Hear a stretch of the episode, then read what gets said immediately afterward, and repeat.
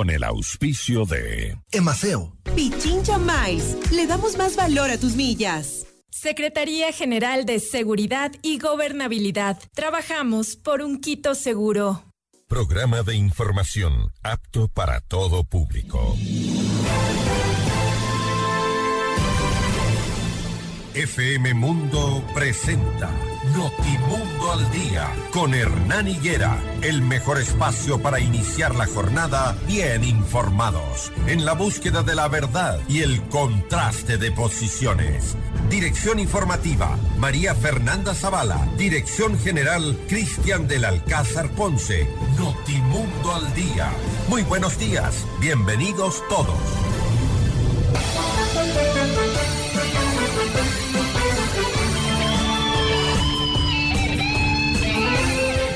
Bienvenidos todos, amables oyentes, muy buenos días. Ya estamos junto a ustedes, despertando, madrugando, llegando a la cabina de la radio para entregarles a ustedes toda la información que ha ocurrido durante el fin de semana y las últimas horas. Por supuesto, un fin de semana bastante movido, bastante movido. Inquieto nuestro sector político. Han tomado algunas decisiones que han levantado reacciones también. Me refiero al hecho de que la Policía Nacional decidió sacar a los equipos de investigación de la Fiscalía Nacional. Lo hace luego de que el día pasado viernes eh, la Fiscalía allanara la presidencia de la República por eh, eh, esta investigación de actos de corrupción de los más altos funcionarios que incluiría al gerente de Petroecuador, quien a propósito el fin de semana también se fue del cargo el señor Hugo Aguiar, a quien denunciamos por el incumplimiento de, de los requisitos para ser gerente, ahora ya no lo es. Y pues la fiscalía actuó y el gobierno decide quitarle eh, los equipos de investigación. Así están las cosas. Al conflicto han saltado la asamblea, la función judicial, la misma fiscalía y han pedido que se revea esa decisión, pero el presidente hasta ahora no se ha pronunciado en absolutamente nada. Hemos tenido hasta ovnis este fin de semana en el eh, cielo estadounidense, ya les vamos a contar. Esto y más de inmediato aquí en Notimundo al Día, amables oyentes. Hoy es lunes 13 de febrero del 2023. Recuerden el pico y placa, los autos que terminan en 1 y 2. Este lunes no circulan hasta las 9 y 30. No olvide que eh, hay que salir eh, con eh, abrigo. Hace frío a esta hora en la ciudad de Quito. Esperemos que vayan mejorando las condiciones.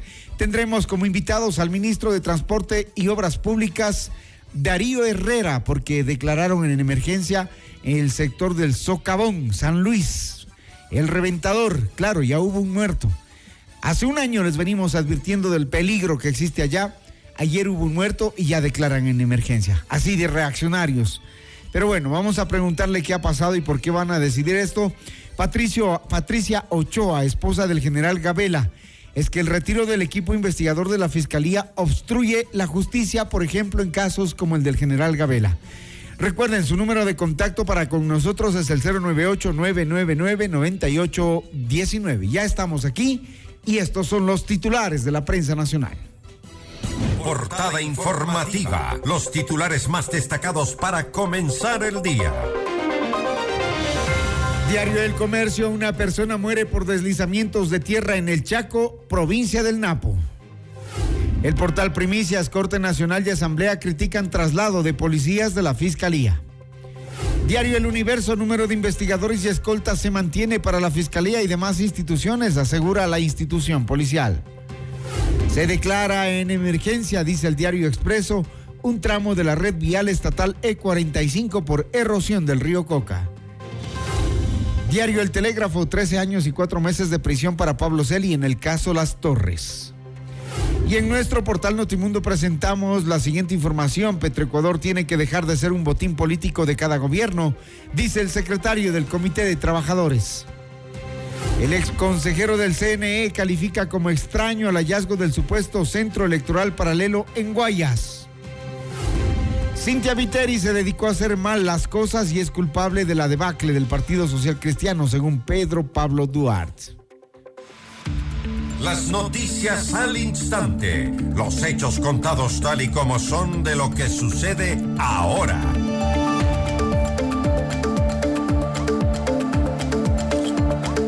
Bueno, vamos a empezar con esta noticia lamentable que conocimos ayer muy temprano y es el hecho de que en el sector del Chaco hubo un deslizamiento de tierra allá que se estaban trasladando por Garita, por, eh, ah, se me fue, por Taravita. Se estaban eh, transportando los ciudadanos para evitar ese gran socavón que ha ocasionado la erosión regresiva del río Coca. Y claro, hay gente que prefiere hacerlo de esa manera a no darse 12 vueltas por el sector de la Loreto Coca para poder llegar a Sucumbíos. Y hace un año le habíamos advertido al gobierno de que esta situación de peligro, de riesgo, de muertes podrían pasar. Pero el señor presidente no escucha, sus ministros tampoco. Eh, parece que solo ellos tienen la verdad y sus asesores. Pero bueno, ahí está, la situación les pasa factura. Hace un año les dijimos que esa era una zona de peligro. Incluso los ciudadanos locales hicieron una vía alterna para poder conectar Napo con Sucumbíos. Y claro, mucha gente de Quito va por esa vía. El fin de semana llovió muy fuerte y se registró un deslizamiento de tierra en el Chaco, en el sector de San Luis de la localidad Gonzalo Díaz de Pineda, en la provincia del Napo. Aunque todavía no han terminado los trabajos de emergencia en la zona de manera preliminar, las autoridades han confirmado que una persona falleció y al menos cinco vehículos se quedaron atrapados entre los escombros. El hecho sucedió en la vía El Chaco San Luis, que conecta Napo con Sucumbíos, y es una de las arterias viales que resultaron afectadas por el proceso de erosión regresiva que sufre el río Coca. Horas antes del accidente, el sábado 11 de febrero, el ministro de Obras Públicas declaró la emergencia en la zona del reventador. A través de esta declaratoria, la cartera de Estado ahora sí va a priorizar las obras para contrarrestar las afectaciones provocadas por la erosión del río Coca. Han esperado que se pierdan varias vidas allí, han esperado que la gente se ponga en riesgo para declarar el estado de emergencia. Señor ministro, señor presidente, tarde, muy tarde, y así les está pasando en todos los temas. Allá ustedes si no quieren escuchar. Seis con ocho minutos. Este fin de semana el Ministerio del Interior trasladó a todos los agentes de la policía asignados al Ministerio Público, lo que afectó a 37 policías, incluyendo a los investigadores de casos penales y al equipo de seguridad de la fiscal Diana Salazar. La fiscal calificó los cambios como una clara intromisión en la justicia, mientras que la policía respondió que los traslados son parte de un plan de rotación del personal rutinario, pues se cumplieron los periodos legales. La mañana del domingo 12 de febrero, la Fiscalía emitió un nuevo comunicado donde se informó el envío de un oficial a Juan, de un oficio a Juan Zapata, quien eh, recibió esa, eh, esa carta. En el oficio le dicen, eh, señor ministro, deje sin efecto el traslado. Para el, ministro, para el Ministerio Público esta decisión denota una clara intención de mermar la tranquilidad y poner en zozobra la integridad personal de la fiscal. Y ante toda esta polémica han reaccionado varias instituciones eh, de carácter nacional frente a este caso. Por ejemplo, la Corte Nacional de Justicia criticó la decisión de la Policía Nacional sobre los uniformados asignados a la Fiscalía e indicó que esta decisión afecta a la independencia e integridad de los jueces y de la Fiscalía. La Corte exigió a las autoridades del Estado respetar y garantizar las facultades de los servidores judiciales, así como a su seguridad y su honra, y que hacer lo contrario agrede el debido proceso, la tutela judicial y otros derechos. Y casi de manera simultánea a la reacción de la Corte, también la Asamblea Nacional emitió un comunicado sobre el traslado de los policías asignados a la Fiscalía, donde aseguró que la rotación de personal en medio de investigaciones abiertas, como el caso Encuentro, como el caso Pandora Papers, como el caso del general Gabela, por ejemplo, lo único que logra, dice la Asamblea, es retrasar un proceso investigativo que el país requiere con la debida celeridad y oportunidad. Según el comunicado de la Asamblea, el traslado de uniformados se debe a los últimos allanamientos de la Fiscalía ejecutados el viernes 10 de febrero en la presidencia de la República. Allí hubo un allanamiento, también hubo allanamiento a casas de los funcionarios como Hugo Aguiar de Petro Ecuador a casas de los funcionarios que están vinculados a casos de corrupción que actualmente se denuncian y parece que se investigan. 6 con 10.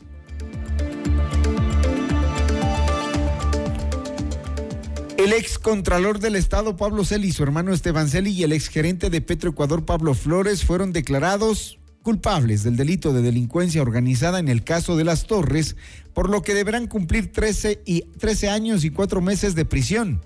Los tres implicados fueron sentenciados en calidad de líderes de un grupo estructurado que tenía como fin obtener beneficios económicos.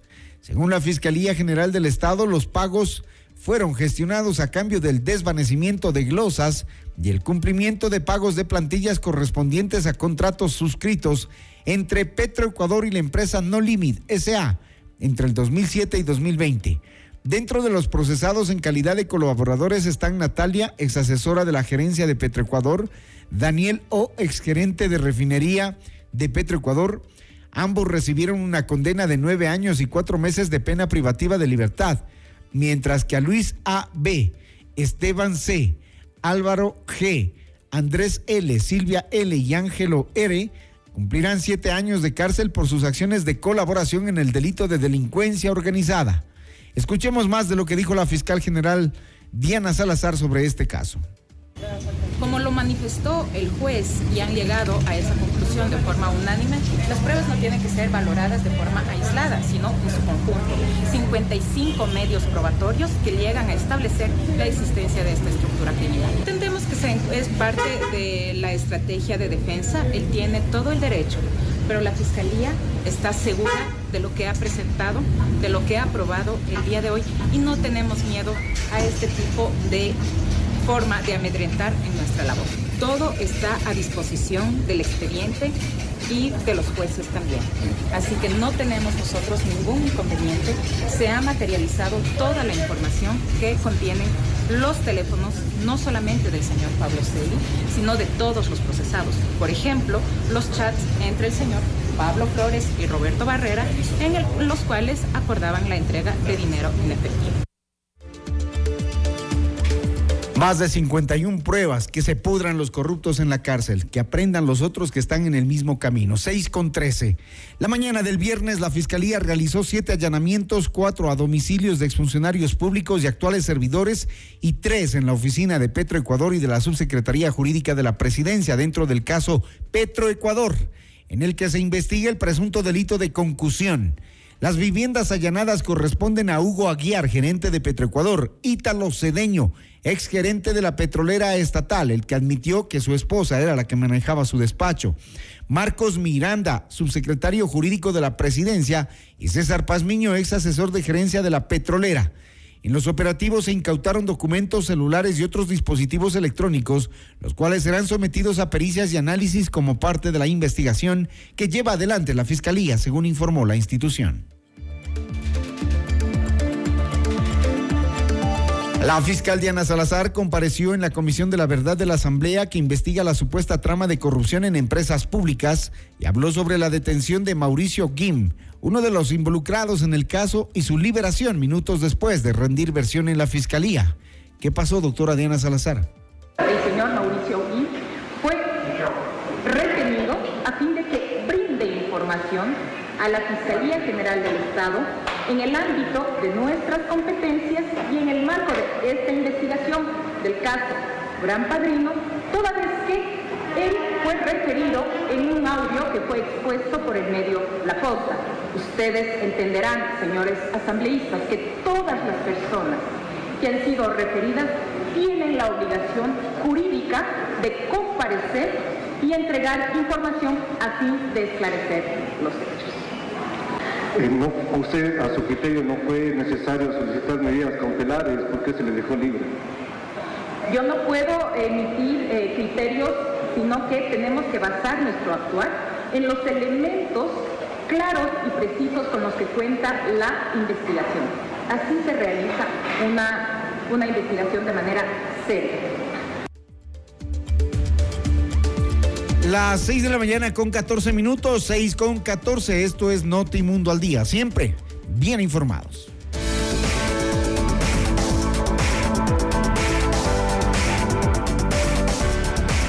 En Casabaca transformamos imposibles en posibles y sueños en libertad, porque con un Toyota exonerado todo es posible. En Casabaca recibe asesoría personalizada en la compra de un Toyota libre de impuestos. Toyota es Casabaca, beneficio exclusivo para personas con discapacidad, presentando el documento habilitante.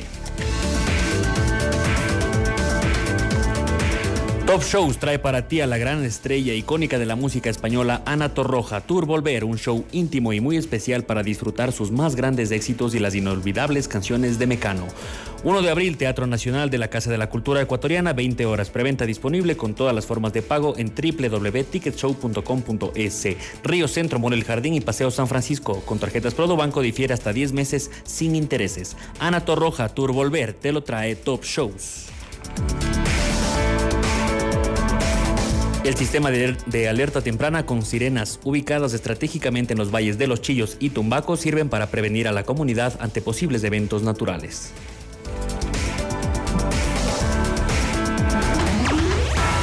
Enseguida volvemos con más de Notimundo al Día. Los hechos contados tal y como son con Hernán Higuera. Decisiones con Jorge Ortiz. Viernes 8 horas. Reprise sábado 12 horas y domingo 10 horas. Inicio del espacio publicitario. Día a día se fortalece la seguridad ciudadana a través de patrullajes preventivos realizados con camionetas y motocicletas entregadas a las entidades competentes. Los nuevos automotores cuentan con equipamiento de última tecnología para servir a todos los sectores del Distrito Metropolitano de Quito. Tu seguridad es nuestra prioridad. Municipio de Quito. Pichincha Miles le da más valor a tus millas para que puedas alquilar el carro que quieras en el país que desees. No solamente volar, para que puedas hospedarte en más de 175 mil hoteles en el mundo. No solamente volar para que puedas canjear tus millas por atracciones turísticas y experiencias. No solamente volar, incluso miles de productos de todas las categorías. No solamente volar, pero si quieres volar, tienes más de 250 aerolíneas para elegir. No solamente una. Pichincha Miles. Le damos más valor a tus millas. Top Shows te brinda una oportunidad única, irrepetible. Asistir a la despedida de los escenarios del grupo humorístico musical más brillante del último medio siglo, Le Luthier. Agradecemos la presencia de personalidades de todo el mundo. El arte no respeta fronteras. Directores de museos, un emir, dos presidentes y un dictador que tampoco respeta fronteras. No te puedes perder Más tropiezos de Mastropiero, el nuevo espectáculo de Lelutier en su gira mundial de despedida. Dedicarle este programa a mi madre, que fue la que me inició en la música. Le debo todo lo que soy. Ah, por suerte no le debe mucho. Única presentación en Quito, viernes 14 de abril, 20 horas. Teatro Nacional, Casa de la Cultura Ecuatoriana. Preventa ya disponible en ticketshow.com.es. Río Centro, Mon El Jardín y Paseo San Francisco. Con tarjetas Banco 3, 6 y 10 meses sin intereses. Lelutier por última vez en escena. Un espectáculo histórico del cual tú tienes que ser testigo. Te lo trae Top Shows. Mami, mami, ¿vamos a jugar? ¿Terminaste la tarea? ¿Te lavaste las manos? Sí y sí. Muy bien, si no, nada. Ya jugamos, ahora vamos a comprar cosas para comer en la casa. ¿Llevas funda para el pan? ¿Canasto para compras? ¿Vamos a traer menos desechable? Sí, sí y sí. Muy bien, si no, nada. Demos buen ejemplo y hagamos siempre lo correcto. Emaseo, conectados con la limpieza. Top Shows trae para ti. ¿Quién me va a entregar? El regreso a Ecuador de Alejandro Sanz. El cantautor número uno de España presentando Sanz en vivo. Es la puerta que te lleva. Todo el país en un estadio. Único show, Guayaquil, sábado 22 de abril, Estadio Alberto Spencer. Por primera vez. Preventa ya disponible en ticketshow.com.es y en Quito, Río Centro, Mall El Jardín y Paseo San Francisco. Yo no quiero suerte, yo te tengo aquí. Sans en vivo. Te dejaré una ilusión. Te lo trae Top Shows. Puentes retirados. Discovery tiene permiso para despegar en T-5, 4, 3, 2, 1. Cuando tienes el SUV más poderoso de la categoría, nada te parece más fuerte. Nuevo Dongfeng T5L con potente motor 1.8 litros, amplio espacio con tres filas reales de asientos, radio con pantalla touch y cámara de reversa. Llévate el Dongfeng T5L a 23.990 dólares con el 20% de entrada y 72 meses plazo. Dongfeng con el respaldo de Corporación Maresa. El arte, la belleza y la alegría vuelven a cobijar las calles y los corazones de nuestra gente. El domingo 19 de febrero viviremos el desfile Florecemos para el Mundo, que inicia a las 9 horas con el recorrido tradicional desde la avenida Ceballos y González Suárez hasta la Bolívar y Unidad Nacional. Edición 72. Florecemos para el Mundo. Comité Permanente de la Fiesta de la Fruta y de las Flores. Mami, mami, ¿vamos a jugar? ¿Terminaste la tarea? ¿Te lavaste las manos? Sí y sí. Muy bien. Si no, nada. Ya jugamos. Ahora vamos a comprar cosas para comer en la casa. ¿Llevas funda para el pan? ¿Canasto para compras? ¿Vamos a traer menos desechable? Sí, sí y sí. Muy bien. Si no, nada.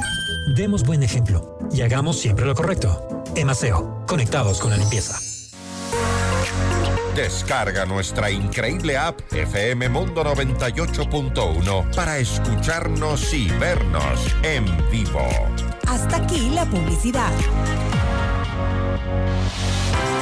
Desde muy temprano en Hola Mundo hay un gran equipo de profesionales trabajando para llevarles un programa actual, variado y entretenido. Porque sabemos que las primeras horas de la mañana son un buen momento para ponernos al día y arrancar la jornada bien informados, resolviendo dudas con el aporte de grandes especialistas y acompañados de la mejor selección musical. Por eso ahora somos su mejor compañía desde las primeras horas del día. De lunes a viernes, desde las 7 horas, te decimos Hola Mundo con Rodrigo Proaño y Valeria Mena.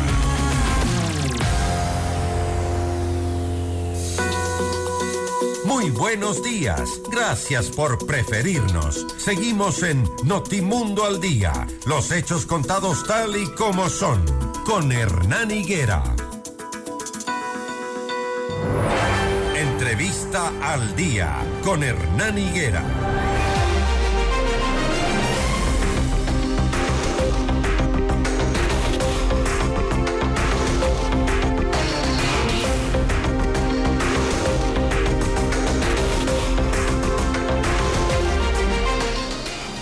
Hemos hecho madrugar al eh, ministro de Transporte y Obras Públicas, eh, Darío Herrera. Ministro, buenos días. ¿Cómo está? ¿Nos escucha?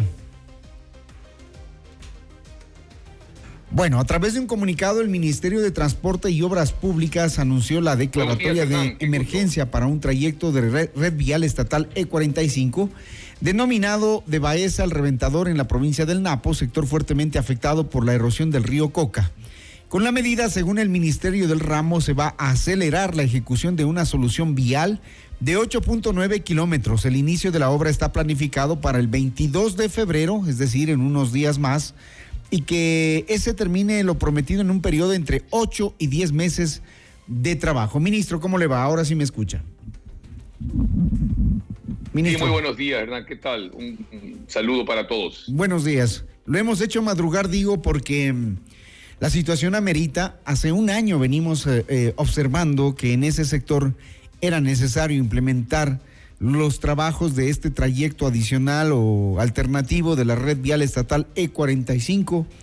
Hubo un muerto el fin de semana, hubo un susto bastante fuerte sí. por los deslizamientos y claro, las medidas recién como que se empiezan a tomar, ministro.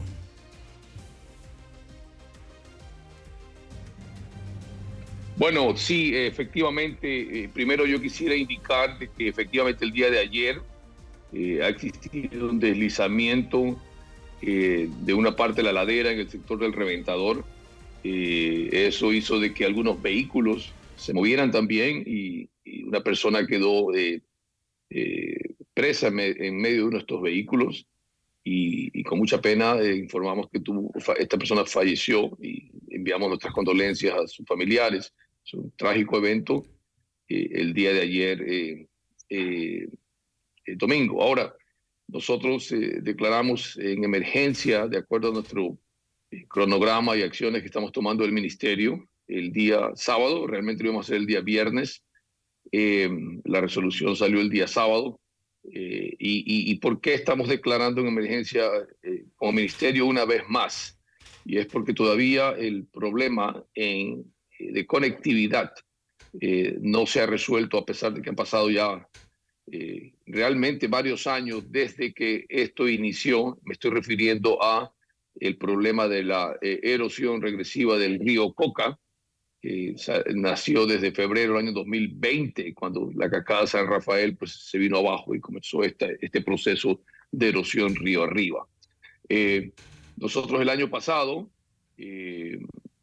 debo aclarar algo, el, Ministerio de Transporte inclusive en el gobierno anterior y en este gobierno eh, estuvo actuando y actuó muchas veces tratando de solucionar la conectividad entre San Luis y el Reventador, es decir, entre eh, eh, Quito y Lago Agrio. no obstante, luego de tres, y ya sería hasta la cuarta o quinta intervención, muchos de los arreglos de las vías y variantes que se hicieron siguieron destruyéndose y siguieron, debido a la erosión, estas vías se fueron destruyendo una vez más eh, y no se permitió la conectividad de manera fluida. Eh, finalmente, el año pasado, eh, la erupción alcanzó hasta el sector de San Luis. no sé si usted ha estado en ese lado, pero ahí justamente hay un codo. Claro en que ese sí. momento ahí se, ha, ahí se ha parado la erupción, justo en el puente de Piedra Fina, en el sector Piedra Fina. Y, desde entonces nosotros tratamos de reactivar todos los medios posibles para poder conectar estas vías. Eh, en el mes de diciembre eh, eh, hicimos una vía variante de, de, servicio de alrededor de dos kilómetros con maquinaria del Ministerio de Transportes. Abrimos un tramo, pero nuevamente el, es tan difícil el sector desde el punto de vista de estabilidad de taludes que esta vía también comenzó a ceder y bueno, el día de ayer usted ha visto lo que ha pasado en, los, sitios de aproximación a, este, a, esta, variante de servicio. Entonces, eh, eh, hemos, de, hemos declarado la emergencia el día sábado, eh, el día domingo una persona ha fallecido por la inestabilidad de los taludes, este, y eso obviamente ratifica de que la decisión que hemos tomado nosotros es correcta en el sentido de declarar la emergencia para poder ingresar lo antes posible con recursos y maquinaria y poder nosotros construir finalmente una variante eh, temporal de 8.9 kilómetros que iría desde San Luis el Reventador, pero por la parte de arriba, eh, pegado un poco más al volcán. Entonces, eh, este trabajo Obviamente con la declaratoria ahora se abre un concurso que será absolutamente transparente eh, y indico de que las obras comenzarían el 22 porque según los tiempos de emergencia, no importa quién sea el contratista final, pues este, estaríamos con asignaciones para un nuevo contratista y eh, inicio de trabajo el día miércoles 22, que sería el miércoles ceniza, luego carnaval. Ministro, eh, el tema es que esto viene hace un año. Yo no sé si ustedes han hecho un cálculo de las pérdidas cuantiosas económicas que ha tenido el país, porque es el país el que pierde. Por allí circula eh, importante cantidad de transporte con producción que viene del oriente. Se han tenido que duplicar los fletes, los gastos.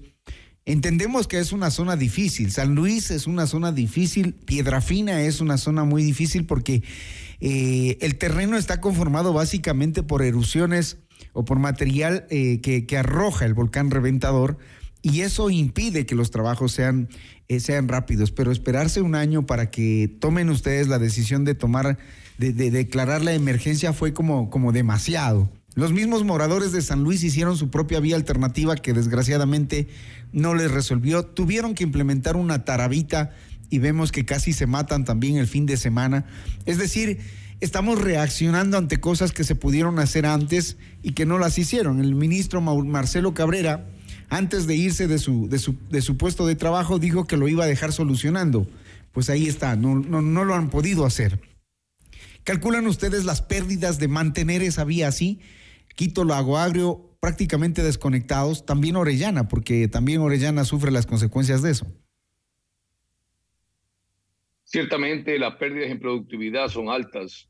Eh, la alternativa de conectarse por el sur, por eh, Loreto, Loreto Coca, por Coca, es correcto, es muy largo y es una vía que este año entra en, en un proceso de contratación bajo el programa de mantenimiento por resultados. Eso es, es una muy buena noticia para el país eh, y estamos al tanto. Ahora, como le decía a usted, no solamente en el gobierno ni en la, en administración de Marcelo, sino de la nuestra, hemos tratado e intentado de poder solucionar este problema con los recursos que hemos tenido.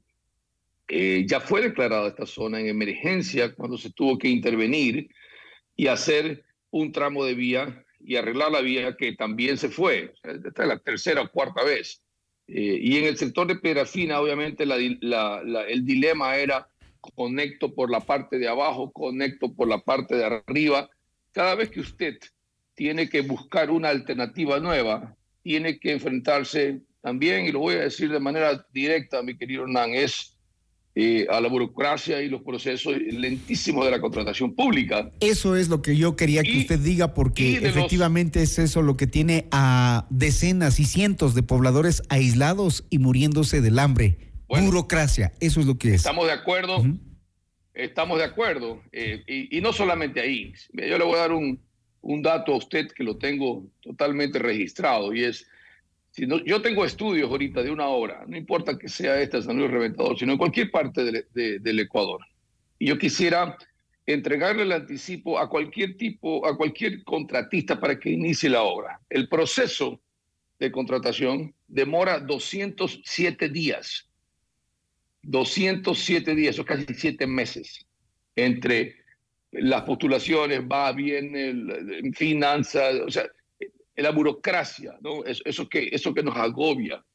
Eh, y nosotros lo hemos hecho eh, en algunas ocasiones muy rápido, porque queremos eh, hacer obra pública que beneficie a los ecuatorianos de manera este, prolija, diligente, pero es muy complicado hacerlo. Por eso, en este caso, por ejemplo, y entendiendo ya de que tenemos una vía alterna, y luego de haber conseguido los estudios, sobre todo medioambientales, porque es una zona donde el 83% del trazado de esta nueva vía eh, cruza por un área protegida, ¿ok?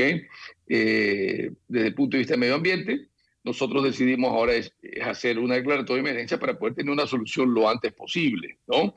Eh, finales, para el mes de noviembre, diciembre, pensamos tener una solución desde el punto de vista de la variante de dos kilómetros. La abrimos, estuvo funcionando 15 días, la cerramos, la que tratamos de recuperar, pero vemos que es un tema muy complicado y consecuentemente no esperamos a una contratación pública normal mientras teníamos esa vía de servicio habilitada, sino que dijimos vámonos con una declaratoria de emergencia como lo hemos hecho ahora.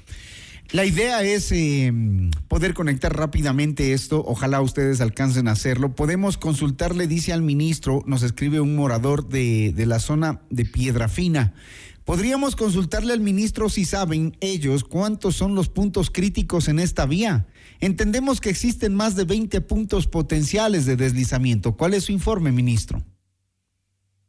Bueno, sí. Desde una vez que usted va desde eh, Baeza al sitio de San Luis, cruza eh, hacia el área de Reventador, o sea, está el Pierafina dañado, de ahí para allá, de ahí para allá, la vía está en buen estado porque nuevamente está bajo un proceso de mantenimiento por resultado eh, por la empresa Hidalgo Hidalgo. En ese sector tuvimos por lo menos tres puntos críticos que fueron eh, atendidos eh, durante la administración de Marcelo eh, y con declaratorio de emergencia para tratar de solucionarlo. No, se, se, fue la vía de nuevo y se fue la vía de nuevo y nos toca ahora nosotros resolver en el área de Piedra Fina. desde Baeza hasta San Luis también está esto bajo mantenimiento por, por resultados, contrato que tiene que ser revisado porque si tenemos un corte en la vía, de, 8.9 kilómetros ahora, pues cambia el objeto del contrato. Eh, ahí el número exacto de, puntos eh, críticos no lo tengo, eh, lo puedo averiguar para ustedes. no obstante, este, ese está, esa vía está con un contrato de mantenimiento por resultado. Aquí el problema es el sitio San Luis, es decir, esa conexión que ahora estamos solucionando, vamos a solucionar con una vía alterna de, de 8.9 kilómetros. Lo, los, los ocho puntos críticos deberían saberlos usted, ministro, más que nosotros, porque son ustedes los que tienen que actuar. La conectividad en sí con la Amazonía es compleja, sobre todo e incluida la vía Baeza, que está en pésimo estado también. El decreto de emergencia debería ser el eje vial amazónico, ¿no cree usted? Eh, a mí me encantaría, mira, nosotros hemos identificado por lo menos eh, tres, tres, sitios o tres eh, urgencias por cada una de las provincias eh, y, y, que suman, en el caso de hacer hoy los arreglos, sumarían alrededor de 850 o casi mil millones de dólares. ¿Ok? Si tú me preguntas a mí, me encantaría declarar toda una emergencia y poder actuar sobre todo eso. Yo te diría sí, por supuesto que sí. Pero hay que ser eh, conscientes de que en este instante no existen los 850 millones de dólares. Consecuentemente, declaro en emergencia lo que yo puedo construir ahora y lo que se necesita conectar de manera inmediata. Para el resto tengo que hacer contratación pública normal. La declaratoria de emergencia tampoco asegura de que el día de mañana yo tenga los recursos para poder este, ajustar o para poder reparar eh, estas vías. ¿okay? Eh, y, bueno, eso es, por eso lo hemos declarado el día de sábado, por eso estamos atendiendo de manera responsable, contando con los recursos y también con la coordinación eh, eh, necesaria para poder empezar el trabajo que no. ¿Cuándo empezarían y con qué cantidad de recursos cuentan para atender a la Amazonía, o al menos a esta parte, a San Luis?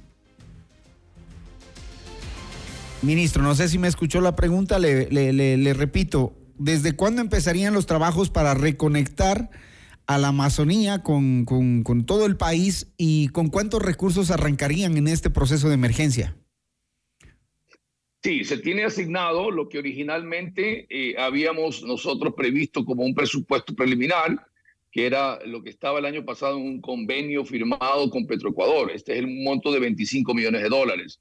Lo que hemos hecho nosotros, este, Hernán, es no esperar por la firma de ese convenio o la transferencia de esos recursos, que es otro trámite burocrático, sino que apenas hemos tenido nosotros disponibilidad de caja fiscal, de recursos eh, de nuestro presupuesto de este año. Eh, hemos hecho la declaratoria de emergencia para acceder a esos fondos y poder iniciar. Según eh, la emergencia y los días de contratación pública, bajo emergencia, las obras podrían iniciarse tan pronto como eh, el día, este día viernes eh, de inicio de carnaval, pero como es inicio de carnaval, obviamente no se va a poder desplegar la maquinaria eh, y se iniciaría el día miércoles 22 de febrero, miércoles de ceniza. De ahí, el proceso puede demorar entre 8 y 10 meses. podemos ser optimistas también de que sea un poco menos, pero dependerá mucho de los trabajos y el avance que se haga de acuerdo a los estudios y el trazado de la vía. Por lo menos los habitantes de la zona del Reventador y San Luis tendrán que esperar un año más para poder estar conectados al paso que se va. Gracias, ministro. Le agradecemos por la información. Ojalá ese decreto de emergencia sirva de algo porque hay muchas empresas que necesitan y requieren conectarse entre la Amazonía y eh, la ciudad de Quito, la sierra y por supuesto la costa también. Gracias, ministro. parte del, parte del trabajo y del compromiso es que se habilite la vía de servicio temporal. No podemos dejar desconectado. La emergencia es en dos temas. Habilitar la vía de servicio, estabilizarla, tumbando esa ladera, eh, para habilitar esos dos kilómetros. ¿okay? De esa manera conectamos la vía. Y luego de eso, en, el, en paralelo, hacer la vía temporal de 8.9 kilómetros. Eh, esas son las dos acciones ahora. Hay una tercera, que es eh, un trazado sobre el otro margen del río. Es un proyecto ya un poco más ambicioso y que se está trabajando y que lo lidera realmente el Ministerio de, Energía por ser una vía que en algún momento tiene que ser estratégica para el tema del petróleo eh, y, de los recursos naturales. Entonces, pero eso es una tercera, este, un tercer tema que estamos trabajando con el Ministerio de Energía. Ministro, que se pongan a trabajar rápido porque también ahí tienen fondos de excedentes petroleros que por ley le corresponden a la Amazonía y que ojalá los pudieran utilizar, dejándose de cosas de temas burocráticos. Ahí la gente está ávida de trabajar. La han hecho minga. Ellos habilitaron una vía alterna para no quedarse desconectados, pero lo hizo la ciudadanía y el Estado estaba utilizando esa vía. Sin embargo, el clima y los riesgos son... Hernán, Hernán, Hernán, te ruego, eh, quiero ser muy puntual al respecto, eh, porque estás este, enviando una información que quizás está equivocada. No, no es equivocada, yo lo he visto, yo estuve ahí. Eh, se inició un trabajo que nunca se pudo conectar y nosotros ingresamos luego con maquinaria propia para poder conectar. Ellos avanzaron a, apenas, apenas unos 150, 200 metros. Este es un tramo de dos kilómetros y que lo habilitamos y que lamentablemente se continúa este, afectando por la, por la inestabilidad del terreno, ¿no es cierto? El ministerio se ha tratado de hacer todo lo humanamente posible ante la adversidad en esta zona que es muy, muy complicada. Eh, y no hemos sido indolentes al respecto. He estado ya yo varias veces con mi equipo y hemos hecho todo, todo lo posible y ahora estamos de, eh, bajo la emergencia para poder ingresar lo antes posible y solucionar este problema. Muy bien, que lo hagan más pronto todavía entonces. Le agradezco por su entrevista, muchísimas gracias. 6 de la mañana, 41 minutos. El ministro Darío Herrera, ministro de Transporte y Obras Públicas, aquí en Notimundo al día. Gracias, ministro, buen día. Gracias, pase bien. Notimundo al día, con Hernán Higuera, el mejor espacio para iniciar la jornada bien informados.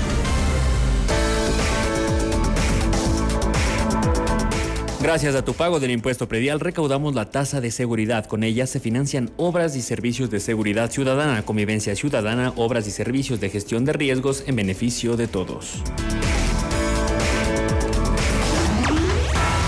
Enseguida volvemos con más de Notimundo al Día. Los hechos contados tal y como son con Hernán Higuera. Decisiones con Jorge Ortiz. Viernes 8 horas. Reprise sábado 12 horas y domingo 10 horas. Inicio del espacio publicitario. Con el auspicio de Islas, alivia y protege tu garganta. FM Mundo presenta Mundo Salud con el doctor Esteban Ortiz. Bienvenidos. Hola amigos, soy el doctor Esteban Ortiz y hoy les vengo a hablar sobre la famosa viruela del mono, la viruela símica, cómo podemos prevenirla, pues lo más importante entender cómo se transmite. La transmisión de este virus, que está ocasionado por un virus primo hermano de la ya extinta y erradicada viruela, pues puede transmitirse a través del contacto directo piel a piel entre secreciones, lesiones de la piel, vesícula, ropa ha estado en contacto con un enfermo, pues y en países endémicos con animales que han estado contagiados con este virus. En el contexto actual, la mejor prevención es el lavado de manos constante. Si no tenemos, pues el uso de alcohol en gel, el uso de alcohol en spray y definitivamente la mascarilla sigue siendo una herramienta indirecta de prevención. Porque si bien este virus no se transmite por aerosoles, sí se transmite por contacto con gotas de saliva y con gotas de cualquier tipo de secreción que pueda estar en contacto con el virus. Hasta aquí Mundo Salud con el doctor Esteban Ortiz con el auspicio de... Soy una garganta con picazón y no por el ají. Te pido que me quites esta sensación para seguir hablando. Si no, tendré que decirte adiós. Recupera tu voz. Si te pica, te arde o tienes seca la garganta, toma Isla Mint e Isla Casis, que con su multiacción alivia, protege y fortalece tu garganta. Islas, Isla Mint e Isla Casis, los más recomendados por los médicos. Megalabs somos bienestar. ¿Sabías que con la plataforma Gestión UIO, varias entidades reciben información de primera mano para la gestión oportuna de distintos incidentes que se registran en el Distrito Metropolitano de Quito? Los incidentes son evaluados en el Centro de Operaciones de Emergencia Metropolitano de la EP en Seguridad y tras una rápida evaluación se despachan a los equipos necesarios para su atención en beneficio de la comunidad. Municipio de Quito. Chincha Miles le da más valor a tus millas para que puedas alquilar el carro que quieras en el país que desees. No solamente volar, para que puedas hospedarte en más de 175 mil hoteles en el mundo.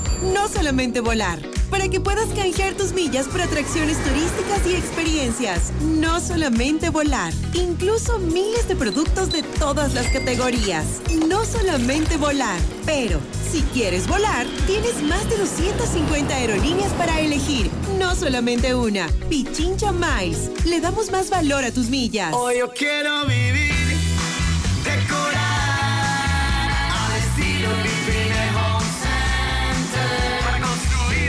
mejorar tu hogar. Para pisos y paredes, pues tenemos más. ¿Quieres mejorar tus ambientes?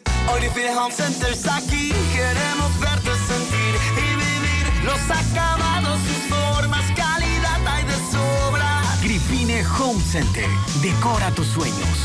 Al estilo Gripine Home Center. Mami, mami, ¿vamos a jugar? ¿Terminaste la tarea? ¿Te lavaste las manos? Sí, y sí. Muy bien, si no, nada. Ya jugamos, ahora vamos a comprar cosas para comer en la casa. ¿Llevas funda para el pan? ¿Canasto para compras? ¿Vamos a traer menos desechable? Sí, sí y sí. Muy bien, si no, nada. Demos buen ejemplo y hagamos siempre lo correcto. Emaseo, conectados con la limpieza.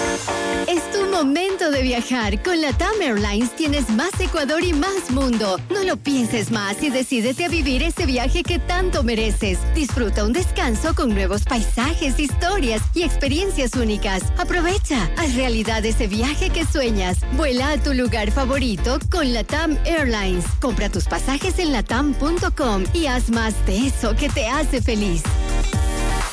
Como cada año, nos juntamos para agradecer por la vida y la productividad. Te invitamos a la bendición de las flores, frutas y pan, celebrando la presencia del Señor. La diócesis de Ambato conmemora sus 75 años de creación. El sábado 18 de febrero, en el atrio de la catedral, a las 9 horas. Edición 72. Florecemos para el mundo. Comité permanente de la fiesta de la fruta y de las flores. Mami, mami, ¿vamos a jugar? ¿Terminaste la tarea? ¿Te lavaste las manos? Sí, y sí. Muy bien, si no, nada. Ya jugamos, ahora vamos a comprar cosas para comer en la casa. ¿Llevas funda para el pan? ¿Canasto para compras? ¿Vamos a traer menos desechable? Sí, sí y sí. Muy bien, si no, nada. Demos buen ejemplo y hagamos siempre lo correcto. Emaseo, conectados con la limpieza. Todos los programas mírelos en nuestro canal de YouTube, FM Mundo Live. Fin del espacio publicitario. Notimundo Estelar, junto a María del Carmen Álvarez y Fausto Yepes. Periodismo contrastado e investigado es nuestro compromiso. Un equipo de profesionales que cada tarde lo mantiene bien informado. Entrevistas, análisis y la información inmediata junto a expertos y protagonistas de la noticia. Notimundo Estelar, de lunes a viernes a las 18 horas. Reprise, martes a viernes 4 horas 30, sábados 6 horas. Por FM Mundo, la radio de las noticias. Decisiones con Jorge Ortiz. Decisiones, un diálogo frontal para entender los acontecimientos coyunturales del Ecuador y del mundo de una manera directa y a fondo, con los protagonistas de las noticias destacadas de la semana, porque el país necesita decisiones claras. Viernes 8 horas, reprise sábado 12 horas y domingo 10 horas, solo por FM Mundo 98.1, la radio de las noticias. Muy buenos días. Gracias por preferirnos. Seguimos en Notimundo al Día. Los hechos contados tal y como son. Con Hernán Higuera. Entrevista al Día. Con Hernán Higuera. El gobierno no sale de una y ya cae en otra. Este fin de semana decidieron mover a los policías investigadores de algunos casos no sabemos si en retaliación a lo que hizo la Fiscalía el viernes con el caso Encuentro, que allanó el Palacio de Gobierno para investigar lo que están haciendo estos malos funcionarios que se están robando el dinero de los ecuatorianos. Y, luego el día sábado, eh, la fiscal general, perdón, la, fiscal, la Fiscalía a través de un comunicado informa que se ha movido a los equipos investigadores de casos como el de mm, Pandora Papers, el caso del general Gabela, por, por, por, por, decir otros. Y eso genera precisamente incertidumbre, molestia, malestar, porque es empezar de cero. Patricia Ochoa, esposa del general Jorge Gabela, está con nosotros porque ella es una de las principales afectadas con esta decisión. Que sí, han dicho la policía y el ministro del Interior, si tenemos buenos investigadores, tenemos más, ¿por qué se quejan? No se quejen. Si les vamos a seguir apoyando en la investigación. Señor ministro, quisiera yo que usted esté en el papel de las víctimas, de las personas que requieren justicia, a ver si piensa lo mismo. Patricia Ochoa, buenos días. Buenos días. Realmente eh, para mí ha sido muy preocupante esta decisión de, de la Policía Nacional de quitar el grupo investigativo, mucho más, porque cuando uno está inmerso en una situación de, investigativa o en algún caso como el caso de asesinato del general Gabela, estamos hablando de la ejecución extrajudicial, la Fiscalía General cuenta con ese grupo de personas que tienen que aprobar pruebas de confianza. Esas pruebas de confianza no creo que ya las tengan las personas que van ahorita a hacer el cambio. Eso es tiempo. Y el tiempo es lo que ha hecho que el caso Gabela siga como está. Este grupo que está investigando actualmente, sí, ha tenido muchos avances, sobre todo en la parte de campo, cuando aquí hubo un antecedente en el 2019. En el 2019 se fue el oficial de campo, que estaba al frente de, hacer todas las pericias en el campo, ¿sí? Y se volvió nuevamente a retrasar todo, tan solo porque se fue a hacer un curso de ascenso.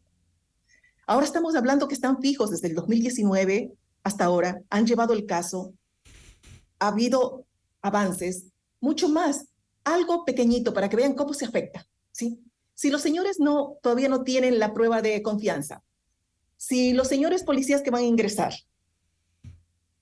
¿cómo van a hacer con el último impulso en el caso Gabela? Que tenían que, ya tenían planificado irse a, ver eh, ciertas eh, ciertas pruebas que reposan en Guayaquil, que ellos solo saben dónde. Yo sé que hay informes que se pueden dejar informes, pero no es lo mismo ya tener planificado todo lo que se va a hacer que empezar de cero y primero tienen que aprobar esa prueba de confianza. Definitivamente es tiempo. Yo recurro a la Policía Nacional, a su sentido de empatía, porque yo creo que no solo a la policía, al gobierno nacional, creo que la familia Gabela ya lleva demasiado tiempo sin saber la verdad. No hablo de justicia, hablo de verdad, porque el Estado ecuatoriano, durante dos investigaciones, lo único que nos ha dado es farsas de investigación, shows de investigación, sin medir las consecuencias del dolor de mi familia, de la familia del general Gabela. El día de ayer eh, me permití invitar al ministro eh, Juan Zapata eh, pidiéndole una explicación a la ciudadanía de por qué se hace esta rotación precisamente en estas circunstancias y en este momento. Lo que me contesta el ministro dice, eh, agradezco Hernán su mensaje, pero es un error pensar que la policía tiene solo 37 investigadores. Se trata de procesos internos de rotación a los que están sujetos todos los policías. Salen y entran investigadores con la misma pericia, capacidad y experiencia, y no dudamos, pero como dice doña Patricia, es el tiempo, es la cuestión de volver a empezar otra vez a empaparse de los casos. Dice el ministro, eso lo hemos hecho en otras unidades especiales, incluso que llevan blancos de interés. Igual hemos llegado a objetivos concretos, por ejemplo, el caso Kaluki, por ejemplo. Pero valoro el, eh, el mensaje, sé que hay un pedido de la Fiscalía, lo vamos a analizar. Quizá una buena conclusión es que la policía sí ha sido muy útil allí. A veces se dicen cosas contrarias, dice el ministro Zapata. ¿Qué opina usted de doña Patricia? Definitivamente, a veces se dicen cosas contrarias. Eh, ¿Y cómo lo, se lo puede negar sin el primer capítulo de la tragedia del asesinato del general Gabela? La misma policía que investigaba hizo un show de investigación. Hicieron aparecer testigos protegidos falsos. Entonces, realmente, en toda institución hay gente buena y hay gente mala.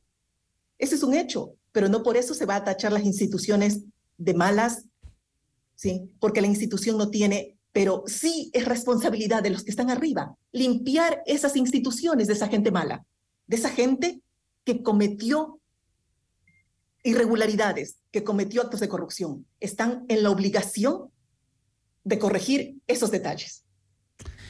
A quienes hemos hecho investigación sobre el caso Gabela, em, el leer esta decisión sí nos eh, indignó porque, em, porque la misma fiscalía se los está pidiendo, la misma fiscalía se los está advirtiendo.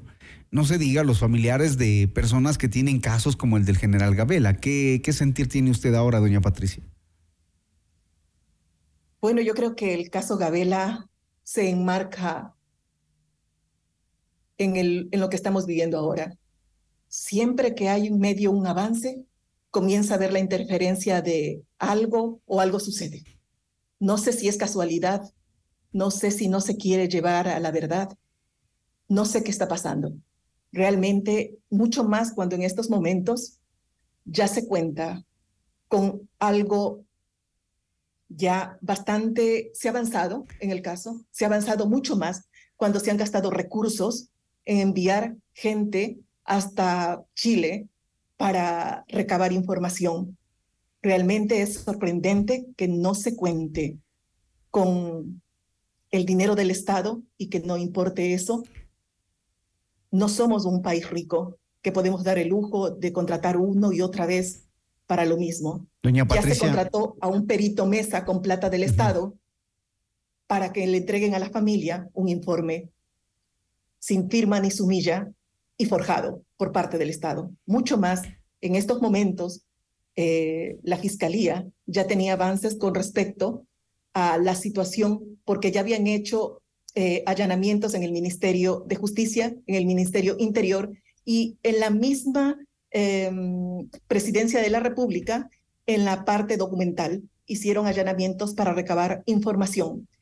La misma que en gestión documental de la presidencia el presidente Rafael Correa Delgado de ese entonces dijo que en junio del 2015 que él había eh, recibido el informe del perito, el informe del comité institucional. O casualidad hacen el allanamiento y no encuentran ningún documento de los que él recibió de ese informe. Si él recibió la información por parte de, ese comité, tenía que reposar en gestión documental de la presidencia todo lo que a él le entregaron con respecto al caso Gabela. No encontraron nada. Doña Patricia, ante lo que está ocurriendo, usted ha dicho en su cuenta de Twitter que usted va a hacer algunas cosas públicas, que usted ya sabe, que va a mencionar a los involucrados que se pretende nuevamente tapar. ¿A qué se refirió con eso? A los avances que lleva la investigación. Hay lo bueno de este grupo de investigación es que creo que no tienen ese espíritu de cuerpo. Como yo digo, ellos ya rindieron las pruebas de confianza y creo que las rinden cada cierto tiempo, cosa que los que ingresan tendrán que hacerlo de nuevo. Estamos hablando que estamos en la Fiscalía General. Si ya en una ocasión la policía, o no quiero hablar de la policía, quiero hablar de los que investigaron, policías que investigaron el caso Gabela, sí, se dieron el trabajo de pagar para conseguir un testigo protegido falso, no creo esas personas, estoy convencida, tendrán que salir de la institución, tarde o temprano, porque creo que se están escudando todos los que están de alguna manera implicados en las farsas de investigación del caso Gabela, tanto la primera investigación como la segunda investigación que hizo el comité institucional, piensan que porque ya han pasado los tiempos judiciales, para hacer denuncias no se lo puede hacer. Pero lo que no saben es que en una ejecución extrajudicial, como es la del caso Gabela, es una ejecución extrajudicial, una afectación a los derechos humanos. Por eso se encuentra en la Comisión de la Verdad en la Fiscalía General del Estado. Ahí no cuentan tiempos, ahí no cuentan nada. Pero ¿qué de nuevo hay, doña, doña Patricia, que usted está dispuesta a revelar? Nombres de, esas, de esos policías, nombre de militares que estuvieron implicados en la persecución, porque ya esos nombres hay de acuerdo a un testigo, y muchas cosas más, no, y referente a documentación que los mismos generales en el COSUPRE, Consejo Superior de las Fuerzas Armadas, en el Consejo Supremo, se llegó a saber de la persecución de mi esposo y cuando lo asesinaron no entregaron esas pruebas a la fiscalía para que investigue. ¿Cuándo va a denunciar Son esto? Muchos los que tienen que dar la cara por el asesinato del general Gabela o por convertirse en cómplice del asesinato del general Gabela. ¿Cuándo denunciaría esto? Realmente, si yo ahorita estoy conforme con lo que están llevando a cabo, porque se contrató hasta una perfiladora criminal, criminalista para esta situación. A mí no me importa ir a la cárcel. Yo creo que aquí los que los que somos afectados por la justicia no tenemos protección de la justicia. Yo sé que está prohibido por ley decir eso, pero es el único recurso que me queda para obtener un poco de verdad y que el Ecuador sepa la verdad.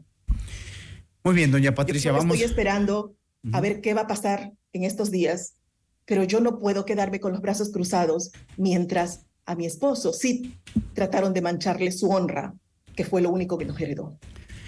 No es posible, no es posible que gente que lo envió a asesinar, gente que está en la calle como si nada, mientras nosotros imploramos una justicia que nos llega, y es una justicia de más de 12 años, y que lo único que ha hecho el Estado ecuatoriano es entorpecer la, una verdadera investigación. No queremos eso, no queremos que siga. Doña Patricia, vamos a estar pendientes de cuando usted decida hacer estos anuncios eh, y también pendientes de la decisión que tomen las autoridades, porque ha dicho el ministro de Gobierno, eh, Juan Zapata, que eh, van a analizar el pedido de la Fiscalía. Esperemos que así sea. Vamos a ver qué pasa. Le agradezco por, por su intervención, por su entrevista y por atendernos tan temprano. Muchísimas gracias a ustedes. Gracias, buenos días. La señora Patricia Ochoa, viuda de Gabela, opinando sobre esta decisión del gobierno nacional de remover a los policías investigadores de algunos casos. Siete de la mañana, dos minutos. Me despido. Gracias, amables oyentes, a ustedes. Reiterarles mañana a las seis en punto en otra emisión de Notimundo al Día. Buena jornada.